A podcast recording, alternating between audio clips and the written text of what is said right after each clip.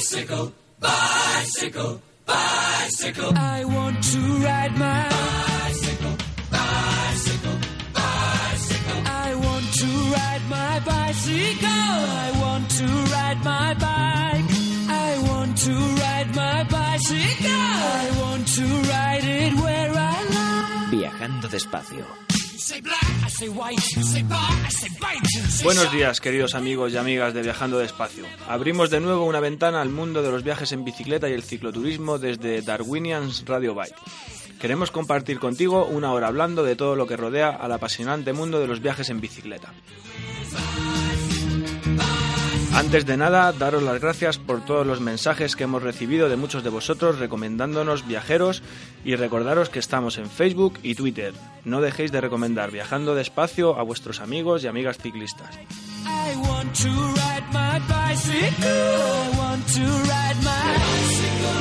En el programa de hoy traemos un de ruta cicloturista, un interesante itinerario por el norte de España.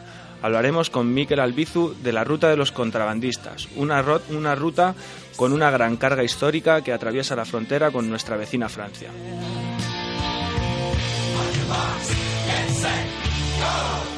En nuestra sección de actualidad vamos a contaros una noticia importante para el sector.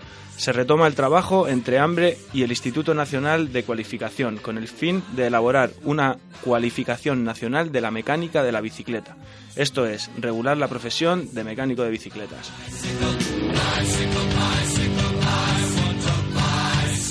En la parte más práctica hablaremos de los ruidos de la bicicleta, esos grillos tan molestos que a todos nos han acompañado en viajes y rutas.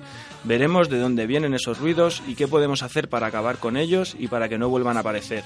Os contaremos qué mantenimiento básico podemos hacer para evitar molestias y desgastes innecesarios.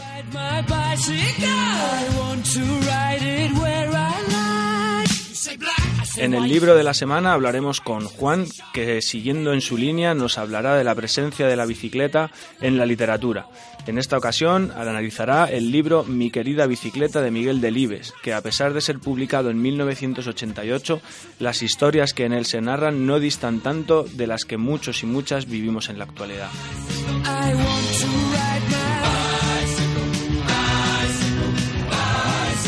En el último apartado de nuestro programa, como viajero de la semana, tenemos a Adrián González. Nos hablará de un proyecto de superación personal, de ir siempre un poco más allá, de conocer el mundo y de ayudar, de aportar un pequeño gran grano de arena y todo esto con la bicicleta como herramienta. La entrevista con Adrián nos transportará a Kirguistán. Si no sabes dónde está este país, no te pierdas el programa de hoy.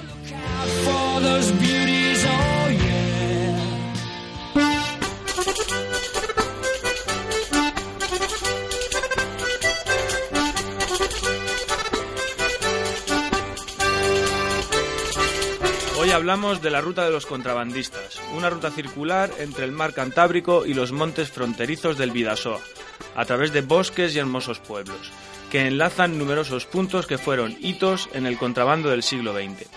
Esta ruta nos da la posibilidad de atravesar parajes increíbles cargados de historia y de historias vinculadas al contrabando. Miquel Albizu es uno de los grandes conocedores de estas tierras y quién mejor que él para contarnos los entresijos de esta ruta. Buenos días, Miquel, ¿cómo estás?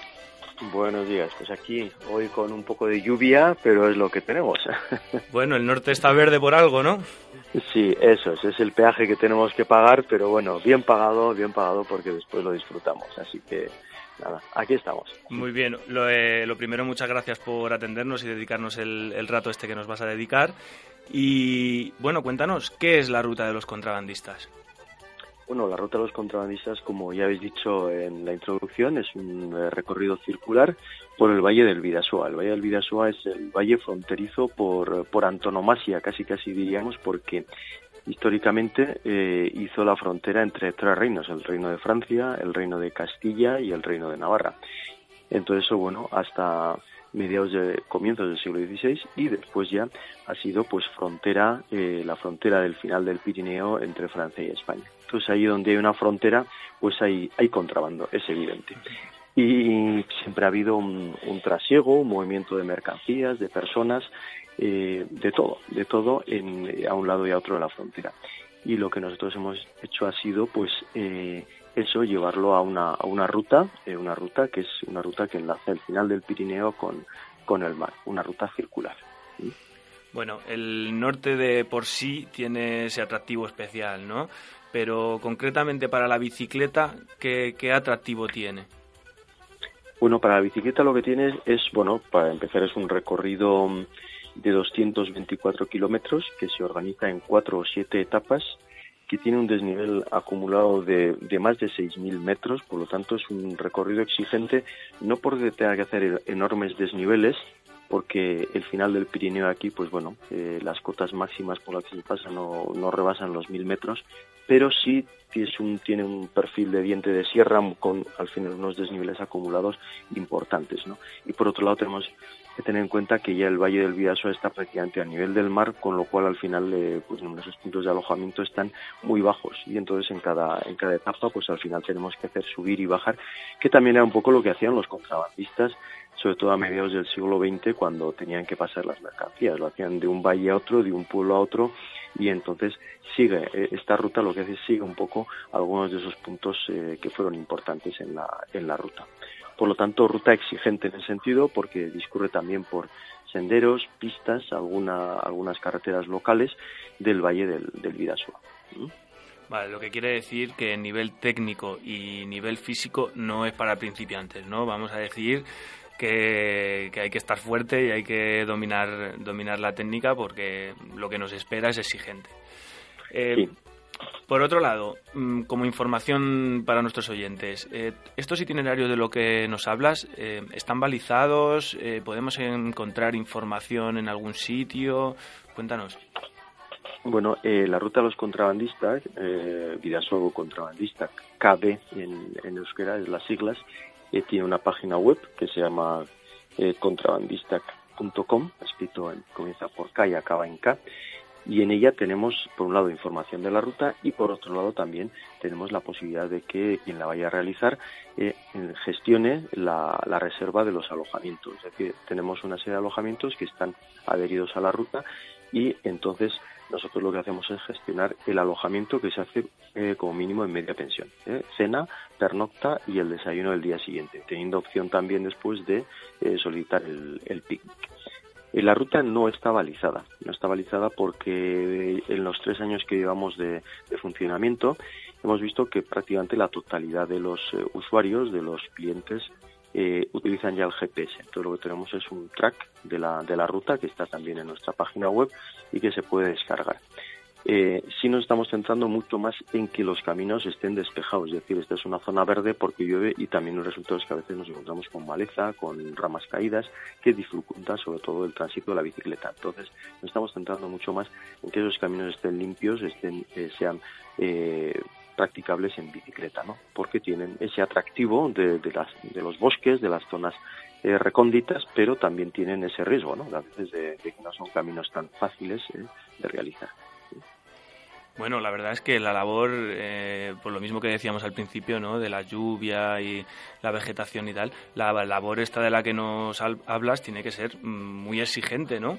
Eh, mantener 200 mm, y pico kilómetros de, de caminos limpios eh, para que vayamos, mm, sobre todo en primavera, a, a pasear por ahí tiene que ser tarea dura, ¿no?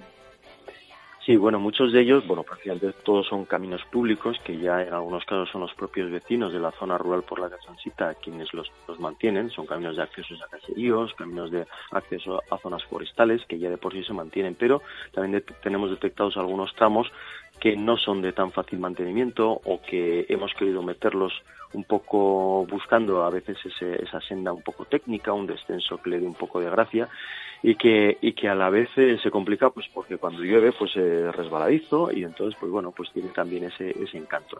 Pero sí, es un trabajo, pero que también bueno lo hacemos a gusto y, y, bueno, pues que son nuestros trabajos esos de temporada baja, ¿no? que tenemos que hacer. Además también, claro, si queremos que los senderos pasen nada más por lugares de, encanto natural, pues, pues por ejemplo en las próximas del Parque Natural de Vértiz o, el Parque Natural de Ayacuarría o, o, montañas tan emblemáticas como son las montañas de Bastán Vidasoa, pues entonces también tenemos que, que introducir alguna senda de este tipo. Hablando del nivel técnico y del físico del que hablábamos antes, eh, la pregunta es, ¿es un itinerario para alforjas? No, no lo podríamos definir como un itinerario para alforjas precisamente porque hay tramos de, dificultad que lo hacen muy muy pesado. Eh, lo harían eh, pues al final eh, muy desagradable ¿no? para hacerlo con alforjas. Si estamos trabajando en la posibilidad de, facilitar o de, o hacerlo más sencillo porque el recorrido tiene una gran ventaja es que está prácticamente atravesado por su eje central por lo que es la antigua verde, vía verde del Vidasoa, la vía, la vía verde, la antigua verde, el antiguo ferrocarril, pero hoy vía verde del Vidasoa, que va a tener una prolongación con el proyecto Eurovelo y la prolongación de la vía verde también por el Valle de Bazán, lo cual nos va a facilitar mucho esa posibilidad de, cicloturismo.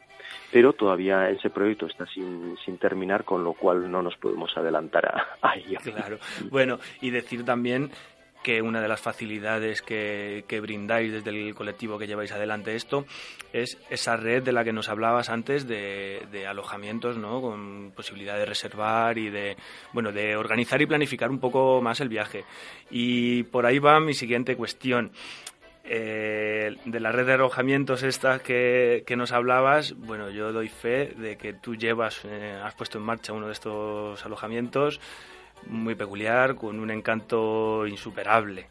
Y bueno, pues me gustaría que nos contaras un poco sobre el alojamiento y sobre esa pequeña comunidad en la que se encuentra. Bueno, eh, la red de alojamientos que, que está a lo largo de la ruta son alojamientos que han entendido el proyecto, pues han entendido el proyecto como eh, una, una oferta especial eh, una, una historia narrada también. La gente que viene pues quiere saber un poco cómo iba, cómo era el mundo del contrabando, en la, etapa que han hecho, lo que van a hacer al día siguiente, un poco por, por dónde se desarrolla y qué, qué, qué papel cumplía en esa, esa ruta de contrabandistas. Entonces, los alojamientos somos sobre todo eh, albergues turísticos, en el caso del que, del que has hablado y que te agradezco las indicaciones, y también casas rurales, es decir, ese es un poco el nivel en el que nos situamos, albergues turísticos y casas rurales de, la montaña de Navarra. También tenemos eh, un compromiso y es el facilitar, por ejemplo, el traslado de equipaje. Bueno, es un servicio que ofrecemos a, a los usuarios y sobre todo en el tema de bicicleta de montaña lo demandan mucho, eh, el trasladar el equipaje de una etapa a otra lo cual facilita mucho la, ruta.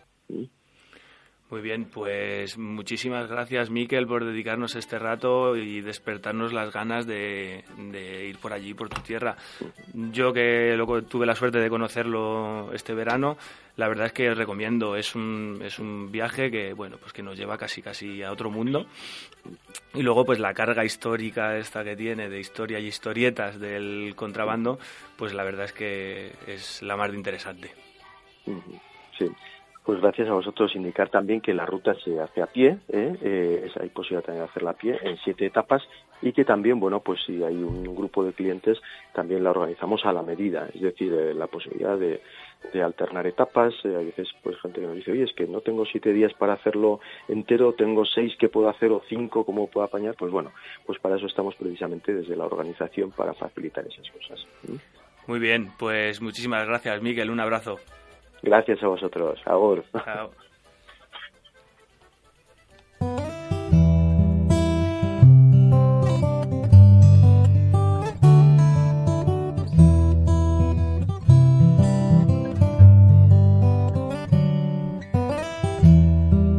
Hoy, en nuestra sección habitual de actualidad, traemos una noticia muy interesante para nuestro sector, sobre todo para los mecánicos profesionales de la bicicleta el Instituto Nacional de Cualificación y la Asociación de Marcas y Bicicletas de España, AMBE, han retomado la línea de trabajo para elaborar una cualificación nacional de la mecánica de la bicicleta. Parece ser que hay cierto movimiento buscando, por un lado, proteger al usuario y, por otro, a los profesionales vinculados a la actividad física en general y a los ciclistas en particular. Hace algunas semanas se aprobaba la Ley de Ordenación de las Profesiones del Deporte de Madrid, por la cual se estipula cuáles son las labores a realizar por los profesionales del sector de la actividad física y el deporte y las titulaciones que se requieren para cada una de ellas. Pues bien, con la profesión de mecánico de bicis se plantea un avance en la misma línea.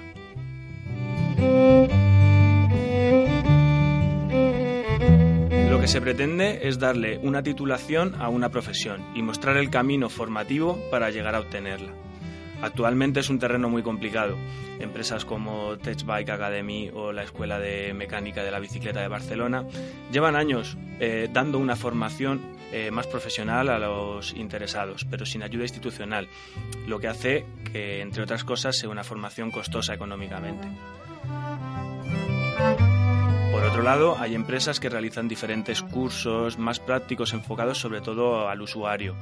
Pangea, por ejemplo, tenemos dos modalidades de cursos, uno básico y uno avanzado, pero como decía, centrados en el ciclista aficionado que quiere conocer algo más sobre su bicicleta y que quiere dar solución a posibles problemas en ruta, pero no es una formación profesional.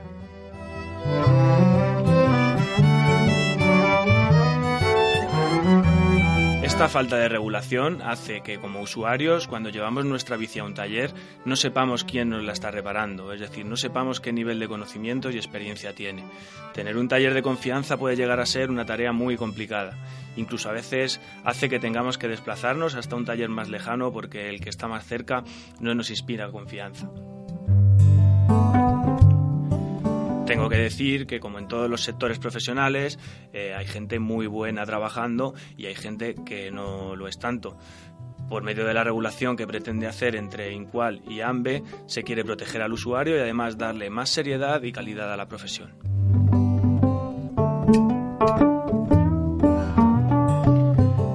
Hay formada una pequeña comisión eh, de cuatro profesionales pertenecientes a empresas como Macario, Legend Bike, Monty o incluso Specialized, que están desarrollando los contenidos de un primer bloque de conocimientos que consideran que todo buen mecánico tiene que tener. El título es Mantener y reparar bicicletas. Una vez terminen con este, continuarán con dos bloques más, mantener suspensiones y frenos hidráulicos y mantener bicicletas eléctricas de pedaleo asistido y transmisiones no mecánicas.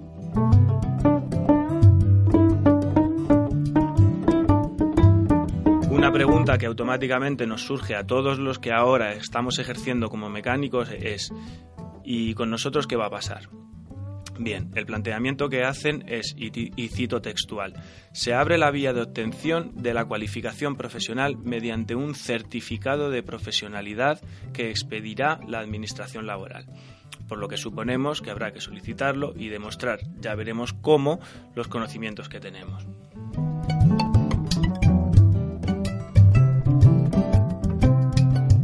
Por otro lado, para las personas interesadas en formarse y trabajar como mecánicos, se abren dos opciones, la formación profesional y la formación de empleo del Servicio Público de Empleo Estatal.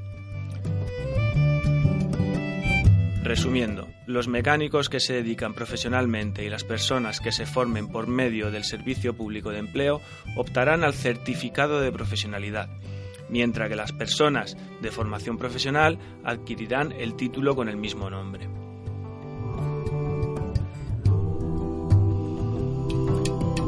Esta es la idea general del camino a seguir, pero todavía queda mucho por andar. Lo que AMBE tiene claro, y así nos lo hace saber, son los dos objetivos que persigue con este trabajo. Estos son que cientos de mecánicos, tanto de las empresas proveedoras como de las tiendas especializadas en ciclismo, puedan ver reconocidos sus conocimientos y competencias mediante un certificado oficial que así lo acredite. Por otro lado, ofrecer la creación de un sistema formativo oficial que permita a todos aquellos interesados en trabajar como mecánicos adquirir los conocimientos necesarios y prepararse para desarrollar una carrera profesional dentro del sector.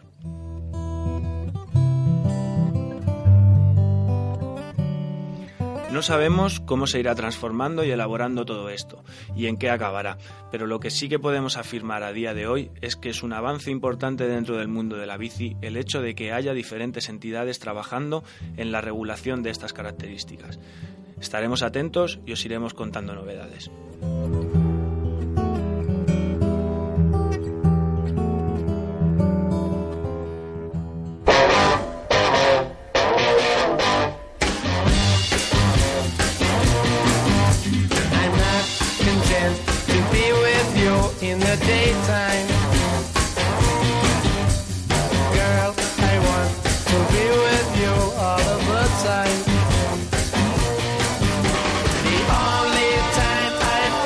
Hoy en la parte más práctica vamos a hablar de algo que nos desquicia a todos, los malditos ruidos de la bicicleta. Esos grillos que a todos en algún momento nos han acompañado y que dependiendo del nivel de obsesión de cada uno nos molestan más o menos.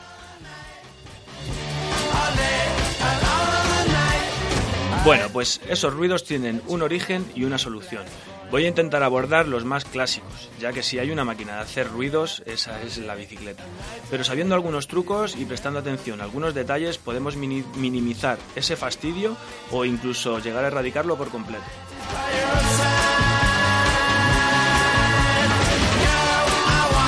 Como norma general, los ruidos suelen ser causados por falta de mantenimiento, por no limpiar bien determinadas partes de la bicicleta y porque no se encuentren bien lubricadas.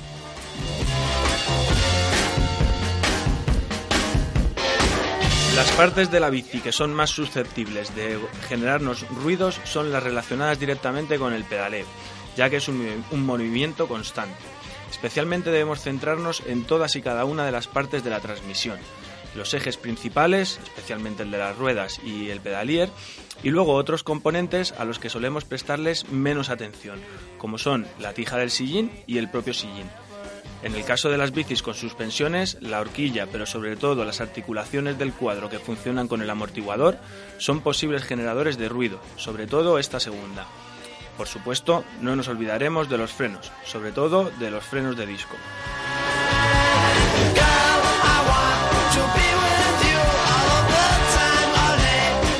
Vayamos con la transmisión. Si hay un ruido constante y especialmente desesperante para algunos, ese es el de la transmisión sin limpiar y sin engrasar. Una transmisión en esas condiciones genera un chirrido constante de roce de metal con metal. Todo lo hemos vivido y hay que solucionarlo. Es tan sencillo como limpiar la cadena y echarle un poco de aceite. Como parte, como por arte de magia, el ruido desaparecerá. Me veo en la obligación de decir que en muchos casos, por no decir en la mayoría, lo suyo es limpiar el conjunto entero, es decir, cadena, cambio, incluidas las roldanas, el casete de los piñones, el desviador o incluso los platos.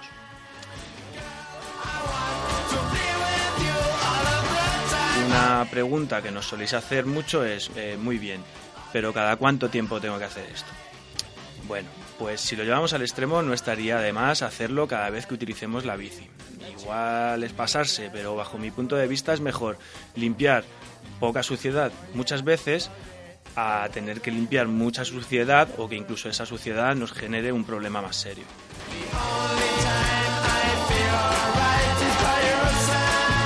Obviamente eh, hay otros factores a tener en cuenta, como por ejemplo el clima o el terreno por el que nos movamos.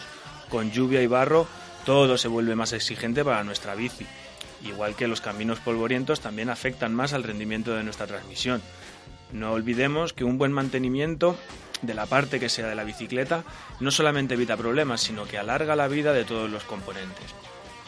Bien, dicho esto, cada uno ya que evalúe y limpie cuando crea que lo necesita.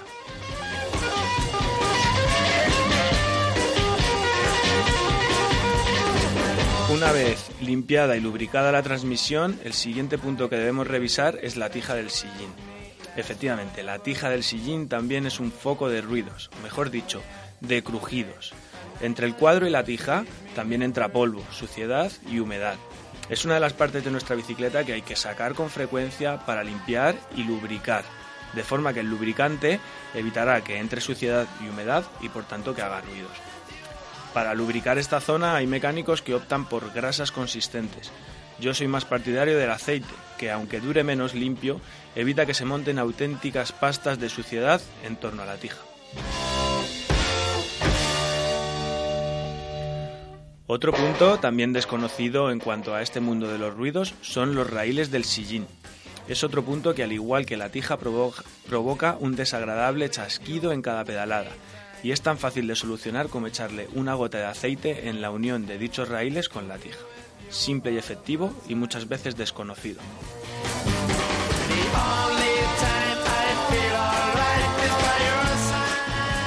Ya hemos revisado todos estos puntos.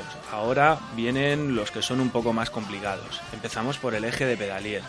El eje de pedalier, aunque cueste creerlo, es un foco de suciedad, es decir, Al pedalier entra suciedad por el tubo de la tija y en algunas bicis por un pequeño orificio que lleva en la parte baja de la caja de pedalier que en algunos casos sirve para colocar una pieza de plástico por la que pasan los cables de los cambios.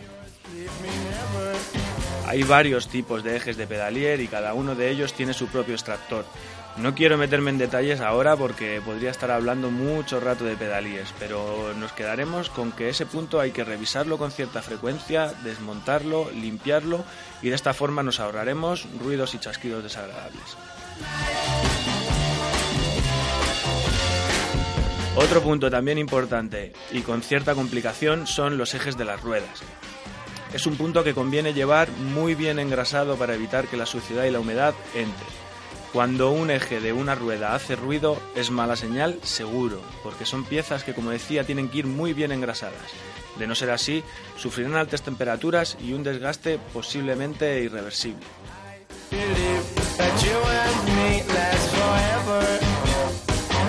Bien, Vamos a por horquillas y amortiguadores. A las horquillas también hay que hacerles el mantenimiento periódico. Según el fabricante variará de unas a otras, pero como norma general y resumiendo un poco, yo diría que hay que hacerles por lo menos una revisión al año, ya sean de muelle o de aire. Una revisión al año alargará la vida y mejorará considerablemente el rendimiento y por supuesto evitará ruidos y desgastes innecesarios.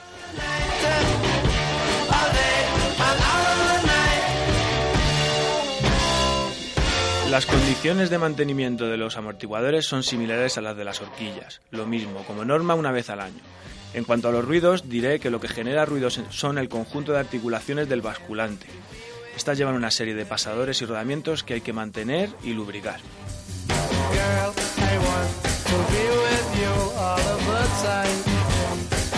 Por último, vamos con los frenos, empezando por los frenos tradicionales y siguiendo por los frenos de disco. Ambos pueden ser focos de ruidos. Los de zapata el ruido típico suele ser el del roce de la zapata con el aro de la rueda, se puede deber a suciedad o un desgaste. Como norma viene bien limpiar las llantas y las zapatas con cuidado. Los frenos de disco, ya sean hidráulicos o mecánicos, suelen hacer pequeños ruidos por diferentes motivos.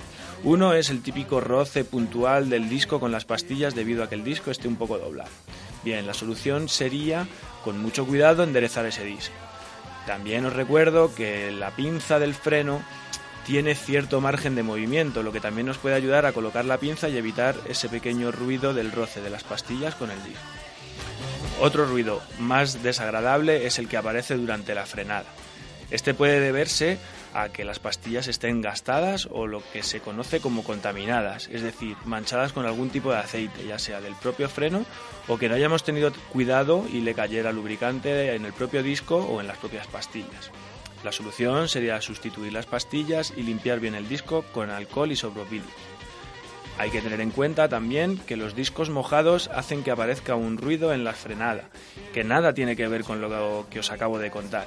Es decir, en días de lluvia o con el firme mojado no nos queda otra que resignarnos.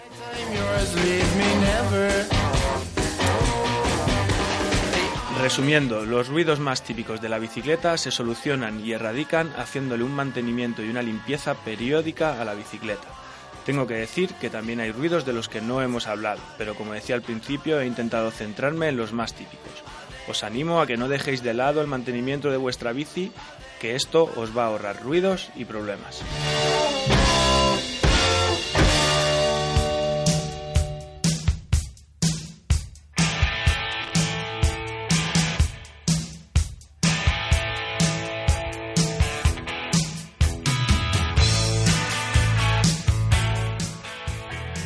Para el libro de la semana de hoy hemos aceptado un pequeño reto. Vamos a analizar la presencia de la bicicleta dentro de la literatura española. Para llevar a cabo dicha labor contamos con Juan Sarrión, socio de Rutas Pangea, apasionado de la bicicleta y de la literatura. Empezamos esta andanza literaria con el libro Mi querida bicicleta, de Miguel Delibes. Buenos días, Juan. Hola, ¿qué tal? Buenos días, Víctor. Bueno, vamos a ello. ¿Por qué literatura sobre la bicicleta?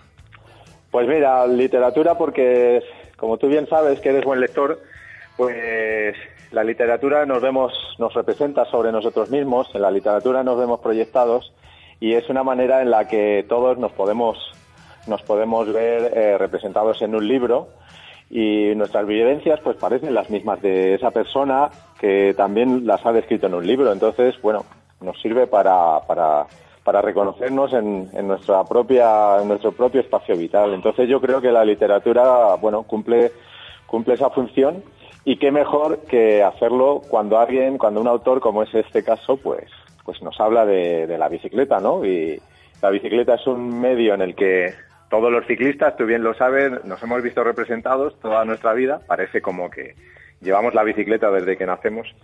Y en este caso, pues hablar de literatura relacionada con la bici, pues nos da, nos da esa posibilidad, ¿no? ¿Cuál sería para ti la relación entre un libro y un viaje en bicicleta? Bueno, en este caso es, es total, porque fíjate, eh, el autor del que vamos a hablar hoy, más que un viaje en concreto, pues es una peripecia vital en la que la bicicleta le ha acompañado a lo largo de toda su vida, ¿no? Desde su infancia hasta la vejez. Entonces es más que una más que un viaje, pues es una peripecia vital. es el viaje de la vida en el que le ha acompañado, como te decía antes. Y el libro este de mi querida bicicleta de Miguel Delibes, ¿de qué va? ¿Qué nos cuenta? Bueno, pues mira, mi querida bicicleta está dentro de, una, de un libro autobiográfico que se titula Mi vida al aire libre, en el cual, pues Miguel Delibes, que como sabes es un es un reconocido escritor de, finales del siglo XX, bueno, principios del XXI también. Bueno, pues, pues eh, escribe sobre lo que han significado de los distintos deportes durante toda su vida y bueno, en especial él se encuentra muy unido a la bicicleta y uno de los capítulos pues cuenta como cuenta, bueno, pues lo titula la mi querida bicicleta y cuenta pues lo que ha supuesto la bicicleta a lo largo de a lo largo de toda su vida. Y bueno, la verdad es que a nosotros nos sirve para reconocernos en todos esos apartados de su, de su peripecia vital, porque fíjate que desde que desde que él es un niño y cuenta las ganas que tiene, viendo a sus hermanos, las ganas que tiene de, de aprender a montar en bici y como nos ha ocurrido a todos, pues queremos queremos eh, nos acordamos desde aquella primera bicicleta, ¿no? Y todos nos acordamos de la marca de la bicicleta que usamos como algo muy cercano a nosotros, ¿no? Entonces eh, a él le ocurre igual, recuerda desde ese primer momento en que él coge la bicicleta, su padre le echa a rodar por una cuesta abajo y a partir de ahí la, bicicleta es, es inseparable. A partir de ahí, bueno, si quieres me enrollo ya directamente y me tiro al me tiro al barro. Sí, sí, bueno, sí, pues, sin miedo, pues sin miedo. La, sí, ahí, ahí voy. Bueno, de hecho, claro, empieza cuesta abajo, o sea que, que allí vamos, pues va, voy lanzado como si fuera cuesta abajo. Bueno, él va contando pues cómo desde que es pequeño la bicicleta le sirve para, para empezar a salir por el pueblo, él era vallesoletano, y poco a poco, bueno, pues en la adolescencia le sirve para conocer otros lugares, eh, más allá le sirve pues eh, para conocer a nuevos amigos, le sirve luego como medio de transporte, incluso finalmente cuenta, fíjate, eh, cómo se gana la vida, ¿no? A través de la bicicleta. Son años, los años 40, en los que él está dentro de lo que es la posguerra española, en una época en la que en la que bueno pues había mucho extraperlo y él se dedica también al extraperlo en bicicleta, o sea que le sirve todas esas funciones durante toda su vida, ¿no? Entonces un poco nos vemos reconocidos en cada uno de, de sus apartados. De eso va, de eso va el libro. La verdad es que, la verdad es que, bueno, pues, pues es una delicia en el sentido de que se lee muy bien, está muy bien escrito y luego, pues que todos los ciclistas nos reconocemos perfectamente en cada una de, sus líneas. ¿Te atreverías a leernos algún, algún segmento, alguna, alguna parte de este libro? Pues mira, justo lo tenía preparado, porque bueno, vuestro viaje, vuestro, vuestro programa va sobre viajes y él está contando continuamente en el libro, pues, pues eh, viajes o trayectos que hace. Pero hay uno pues muy curioso, por, porque representa muy bien porque nos cuenta perfectamente cómo era la vida de los años 40 ¿no? en España y parece que alrededor de la bicicleta pues pues podemos saber de, cómo era la, vida en aquel entonces. Si me permites, sí, te voy a, te voy a leer un par de páginas. Mira, a ver si se me entiende. Dice así, esto bueno, pues viene de atrás y dice, dice, abro comillas, pero cuando la bicicleta se me reveló como un vehículo eficaz, de amplias posibilidades, cuya autonomía dependía de la energía de mis piernas, fue el día que me enamoré. Efectivamente, dos seres enamorados, separados y sin dinero, lo tenían en realidad muy difícil en 1941. Yo veraneaba en, en Santiago, perdón, en Santander, a 100 kilómetros de distancia. ¿Cómo reunirnos? Bueno, pues el transporte, además de caro, era muy complicado. Ferrocarril y autocar con dos transbordos, en fin. Los ahorros míos, si daban para pagar el viaje, no daban para pagar el hotel en Sedano. Una de dos, ¿qué hacer? Así que pensé en la bicicleta como transporte adecuado, que no ocasionaba otro gasto que el de mis músculos. De modo que le puse a mi novia un telegrama que decía, llegaré miércoles tarde en bicicleta. Búscame alojamiento. Te quiere Miguel. Creo que la declaración amorosa sobraba en esta circunstancia, puesto que el cariño estaba suficientemente demostrado. El miércoles antes de amanecer amarré el soporte de la bici, dos calzoncillos, dos camisas y un cepillo de dientes y me lancé a la aventura. Aún evoco con nostalgia mi paso a dos luces por los pueblecitos dormidos de Bárcena de Pie de Concha, Santa Alaya, antes de abocar a la O de Reynosa, cuya subida de 15 kilómetros me dejó para el arrastre. Solo, sin testigos, mi pretendida facultades de escalador se desvanecieron. En compensación, del Alto de Reynosa a Corconte fue una sucesión de tumbos donde la inercia de cada bajada me proporcionaba la energía necesaria para el repecho siguiente. Aquellos primeros años de la década de los 40, con el país arruinado, sin, automóviles ni carburante, fueron el reinado de la bicicleta. Otro ciclista, algún que otro peatón, un perro, un afilador. El primer viaje de los que hice a Sedano, como un día feliz. Sol amable, bruma ligera, brisa tibia, la bicicleta rodando sola, sin manos. Me parece recordar que cantaba voz en cuello con mi oído con mi mal oído proverbial fragmentos de zarzuela sin temor a ser escuchado por nadie, sintiéndome dueño del mundo. Bueno, pues es así como cuenta Miguel Delibes eh, aquellos viajes, fíjate, Víctor, que tenías que hacer eh, trayectos pues de, de, de 100 kilómetros para ir a ver a su novia, nada menos que desde Santander a la provincia de Burgos. Es algo, es algo tremendo. Cuando hablamos de viajes, la verdad es que no solo son los viajes eh, que hacemos pretendidamente, sino que hay quien ha tenido que estar viajando cada uno de los días de, su vida, pues como lo hacemos nosotros, como lo hacemos tú y yo en nuestros viajes diarios como usuarios de la bici, pero, pero a gran escala, como puedes ver. Ahí, ahí va yo. Eh, tú que has leído el libro, ¿ves que haya paralelismos entre ese tiempo en bicicleta y la actualidad en bicicleta? Es decir, los usos que tenía la bicicleta en aquel momento, como este que nos, que nos acabas de leer, ¿Hay algo más? Es decir, ¿hay paralelismo entre ese momento y ahora?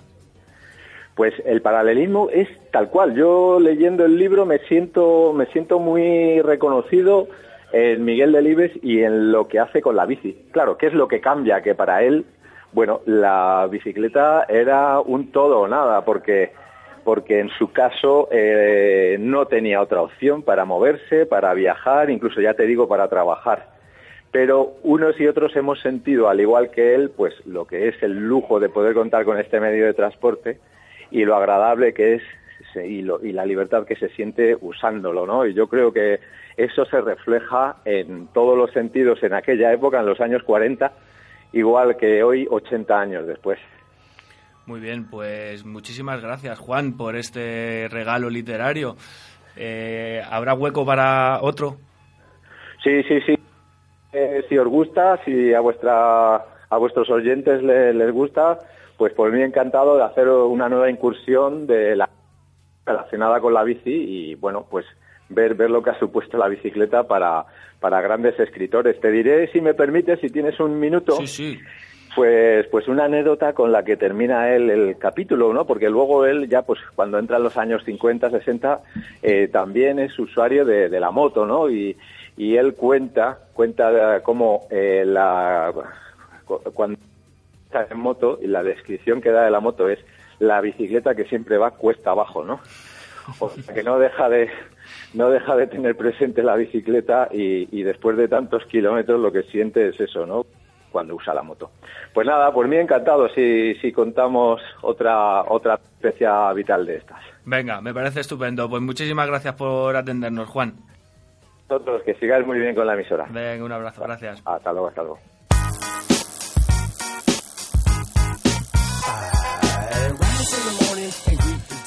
En nuestra sección del viajero de hoy tenemos a Adrián González, preparador físico, creador de Sweet for Success, pero también es preparador de retos y sueños, porque lleva varios años preparando, junto con sus amigos, una serie de retos, aparentemente inalcanzables, pero realmente asumibles.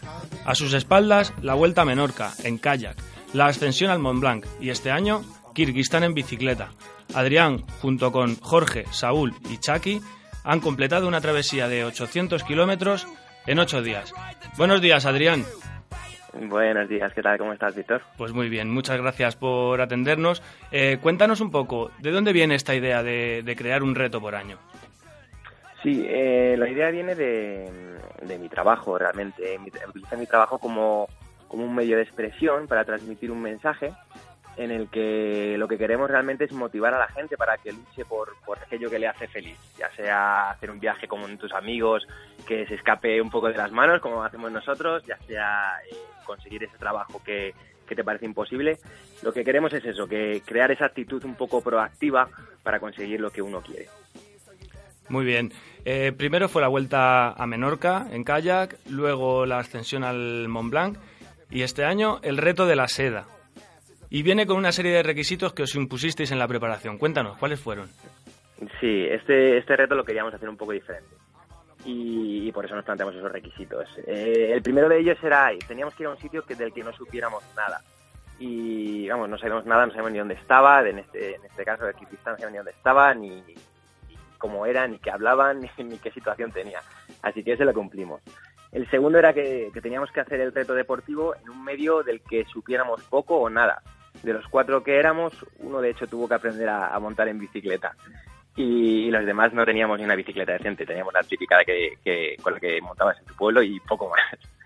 Y el último era, yo creo que el más importante, el más interesante a nivel de a nivel general, es que teníamos que sacar algo positivo de todo ello. O sea, no solamente queríamos transmitir ese mensaje a nuestra audiencia, no solamente queríamos hacer un reto personal que, que sí se cumpliera nuestros nuestros objetivos personales, sino que queríamos crear algo que, tuviera un impacto positivo allí donde, donde fuéramos.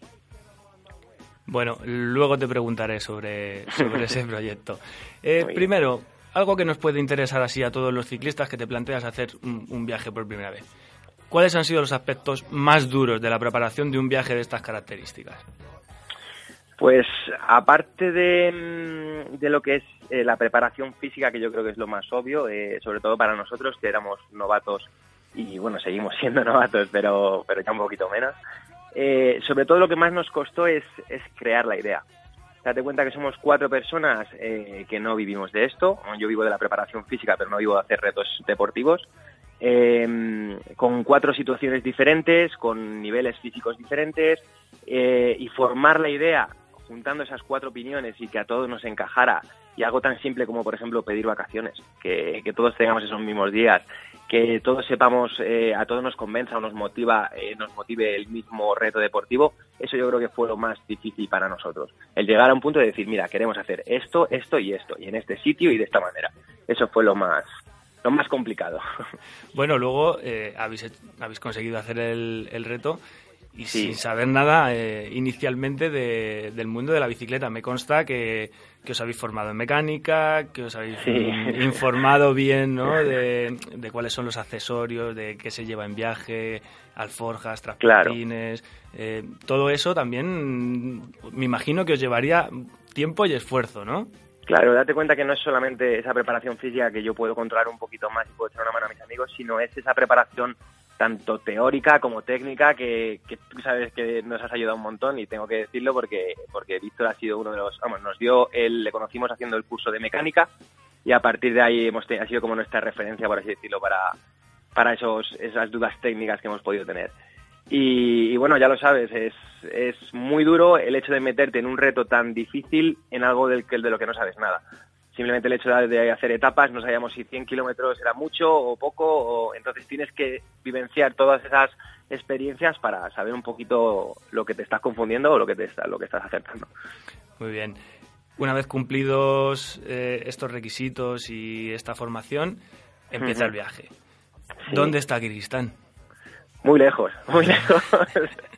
Está muy lejos, sí, sí. Eh, eh, Kirguistán es un país de Asia, Central. Está, para así que facilito, está a la izquierda de China. Y que hace frontera con Uzbekistán, Kazajstán, pero vamos, si os digo esos nombres seguro que suenan también, pero tampoco está, lo tenemos, vamos, yo por lo menos no lo tenía muy claro. Es una nube difusa. sí, sí, sí, sí, sí. Está ahí a la izquierda de China, es un país con muchísimas montañas que las hemos tenido el privilegio de recorrer. Es un país muy pobre, eh, de hecho es el segundo, el segundo país eh, de Asia Central más, más pobre. Y, nada, con gente muy, simpática. Muy bien. Eh, ¿De dónde va, de dónde parte vuestro viaje y a dónde llega vuestro viaje? Sí, Kirguistán tiene un lago muy, muy grande, es el segundo lago más grande de alta montaña, se llama Isikkol. Y partimos desde Bishkek hasta la zona más mm, del este de, ese lago, que se llama una ciudad que se llama Caracol. Son, como tú dices, 800 kilómetros, en GPS nos salieron 700. Eh, y lo que hicimos, no, no fuimos directamente a Caracol, sino bajamos un poquito por las montañas. Ya te digo que este reto queríamos sufrir y lo hemos sufrido, porque hemos subido unos desniveles eh, que alucinas. Y ya te digo, buscar un poquito qué es lo que tiene así más bonito el país, intentar verlo y, perdernos por sus montañas. Bueno, decir que además eh, ibais en plan autosuficiente, ¿no? Eh, cargabais en las alforjas mm, comidas, sacos de dormir, tiendas de campaña. repuestos, repuestos, todo. Eso, eso para una persona que no, que no ha montado mucho en bicicleta, incluso el compañero que decías que no sabía montar en bicicleta, también es una experiencia, ¿no? Es muy duro, muy duro. Y sobre todo lo que, lo que te comentaba antes, es, es mucho aprendizaje teniendo las rutinas que tenemos nosotros en nuestro día a día. O sea, no vivimos de esto, como decía, y, tener que sacar tiempo, tienes que obligarte a sacarte tiempo para, para aprender todo este tipo de cosas. O sea, para nosotros realizar un curso como hicimos contigo fue una ayuda tremenda por el hecho de que tú eras el que nos decía las cosas, pero claro, luego hay mucho trabajo detrás de buscar en internet, unos dicen una cosa, otros dicen otra, el, el que es muy friki de la bici te va a decir que te compres lo mejor, el que es un poco más apañado te dice que, que hay truquitos, entonces tienes que buscar dónde está el punto medio y lo más difícil es que no sabes dónde está porque tú no tienes experiencia. Entonces nosotros lo compensamos eso saliendo mucho.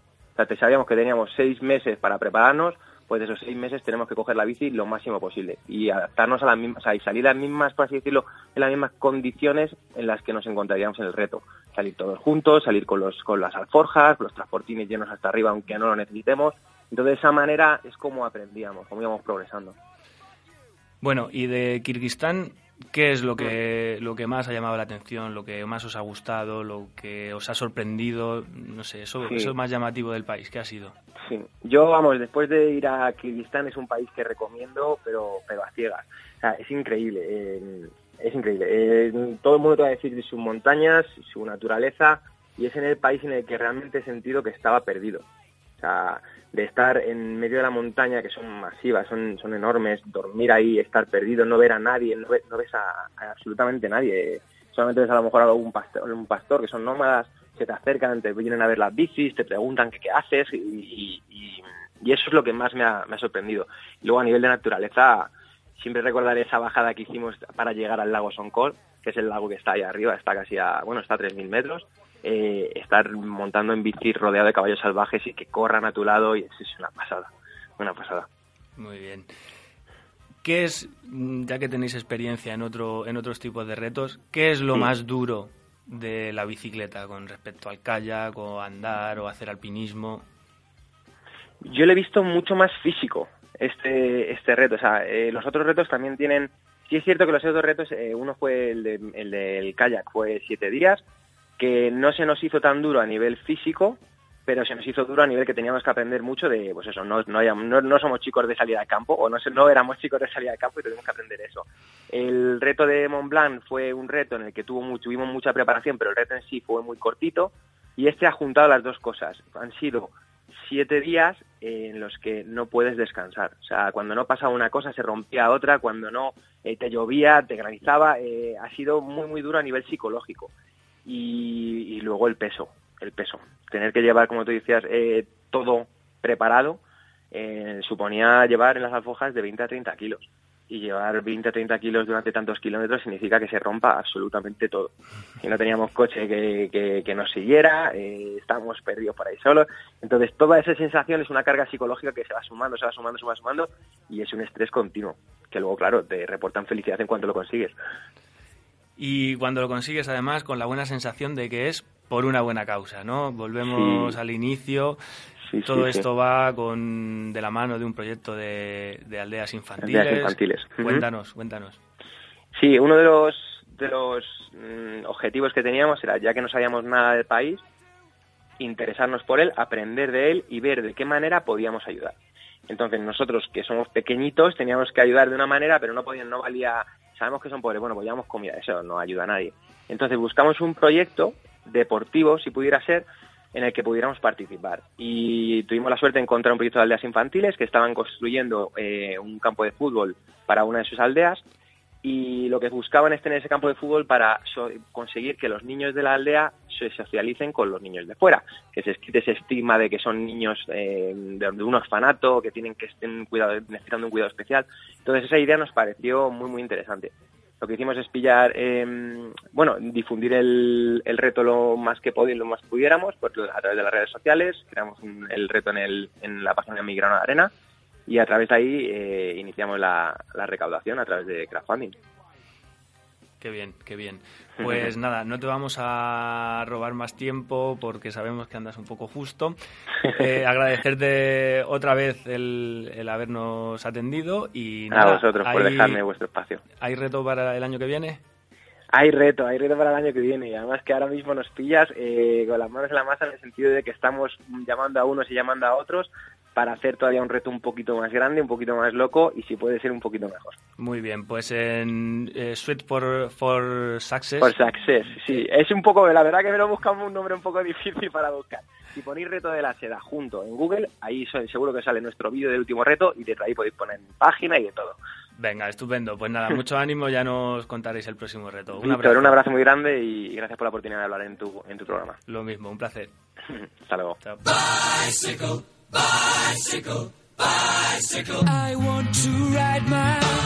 Como siempre, un placer compartir esta hora de radio con todos los que nos habéis estado escuchando.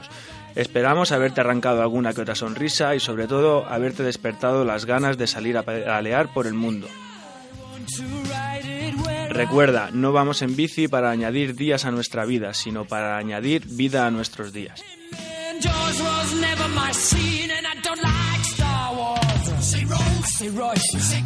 Si te apetece contactar con nosotros, puedes escribirnos a viajandodespacio.rutaspangea.com.